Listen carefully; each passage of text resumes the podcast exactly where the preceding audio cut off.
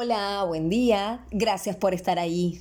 Perdón que te mande un audio, pero hoy es sábado y en 8000 queremos resumirte lo que pasó en la semana bahiense. Empecemos con algunas buenas. Jorge Breit tiene 64 años y lleva 43 como cartero del Correo Argentino. Es el más antiguo que hay acá. Me ofrecieron más de una vez quedarme adentro, en las oficinas, pero no quise. Me gusta la conectividad con la gente, trabajar libre, contó.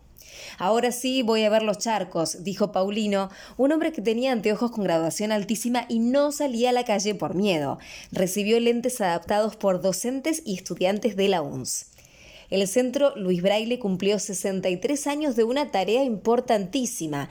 Es la única institución en el sur bonaerense que ofrece rehabilitación, taller protegido y biblioteca en audiolibro y sistema Braille para personas con discapacidad visual.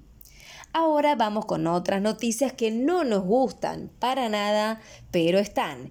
Según el INDEC, uno de cada tres bahienses es pobre todos los indicadores dicen que los datos del segundo semestre van a ser peor, advirtió el intendente Héctor Gay. La inflación de septiembre en Bahía fue de 5,33% y en lo que va de 2022 tenemos 60,11% acumulado, de acuerdo con IPC Online. Y encima hoy sube el precio de los combustibles. En lo educativo, el 35% de los bahienses mayores de 20 años no terminó el secundario, según un informe de la UNS y el CONICET. El conflicto con la producción de neumáticos impacta cada vez más en Bahía. Estamos recibiendo un 25-30% de lo que recibíamos en épocas normales, dijo el empresario Lautaro Milla.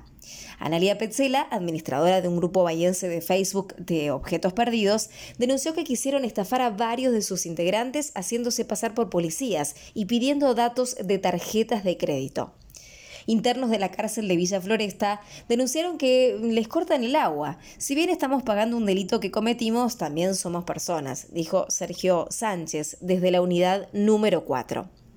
Algunas cositas más que nos dejaron estos días. El martes, integrantes del Polo Obrero instalaron sus carpas en pleno centro para reclamar trabajo y aumento de salario. Hubo gran malestar y la comuna los denunció por impedir el tránsito. Rodrigo Palacio quedó libre en el Brescia de Italia y se terminó su etapa como futbolista profesional. Y no es un final como cualquier otro. A sus 40 años comenzó a jugar en el Gareñano, un equipo de básquet de la cuarta división. televisión. Los procesos administrativos del hospital municipal tienen que ser claros, dijo la concejala libertaria Valeria Rodríguez, disconforme frente a la postulación única de Gustavo Carestía para renovar como director. Desde el hospital aseguran que no hubo irregularidades. Como siempre tenemos toques de orgullo bahiense. Nuestro Lautaro Martínez fue protagonista de en las goleadas 3-0 ante Honduras y Jamaica rumbo al Mundial de Qatar con un gol y una asistencia. En rugby, Nicolás Jurado salió campeón de la Copa del Rey con El Salvador de Valladolid. Y en hockey, Zaira Millaqueo se coronó con la selección argentina LGBT en un torneo internacional que se jugó en Entre Ríos. Además, nuestra bochófila Donatella Lebriero trajo dos medallas de bronce del Campeonato Mundial Juvenil Mixto de Punto Rafa Bolo, disputado en Roma.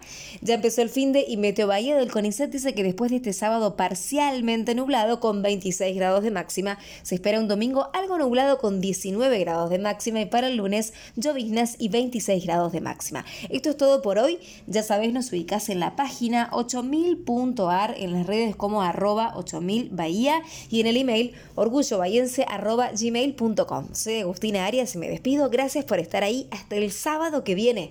Ah, y perdón que te mando un audio, pero